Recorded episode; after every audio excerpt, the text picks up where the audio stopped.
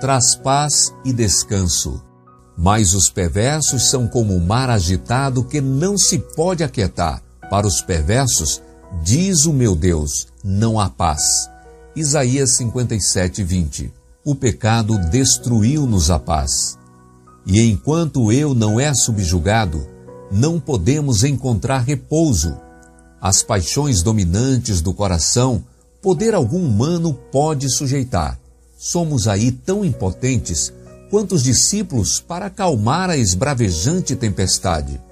Mas aquele que mandou aquietarem-se as ondas da Galileia, proferiu para cada alma a palavra de paz.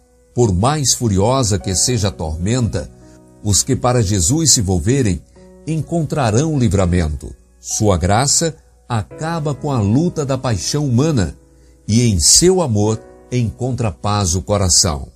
Para toda alma em luta por se erguer de uma vida de pecado a uma de pureza, o grande elemento de poder reside no único nome debaixo do céu, dado entre os homens, pelo qual devamos ser salvos.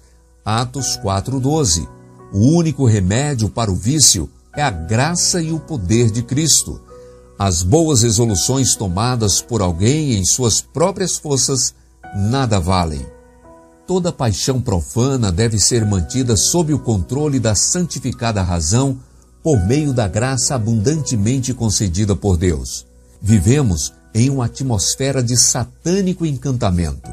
O inimigo tecerá uma fascinação de licenciosidade em torno de toda a alma que não se acha entrecheirada na graça de Cristo.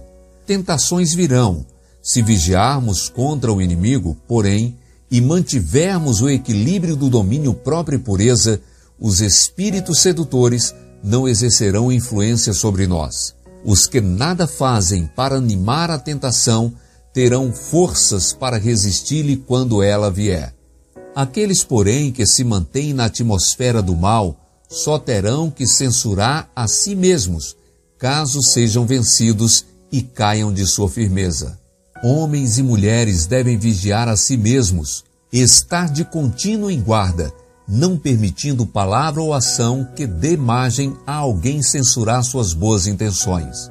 O que professa ser seguidor de Cristo tem de vigiar a si mesmo, conservando-o puro e incontaminado em pensamento, palavra e ação. Sua influência sobre os outros deve ser de molde a elevar. Sua vida deve refletir os brilhantes raios do sol da justiça. Eterna vigilância, eis o preço da segurança.